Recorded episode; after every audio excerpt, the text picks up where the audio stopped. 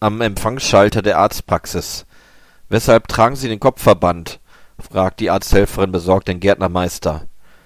Eine mücke hat mich auf meine glatze gestochen. Und deshalb haben sie sich den ganzen kopf verbunden? Mein lehrling wollte sie mit dem spaten erschlagen.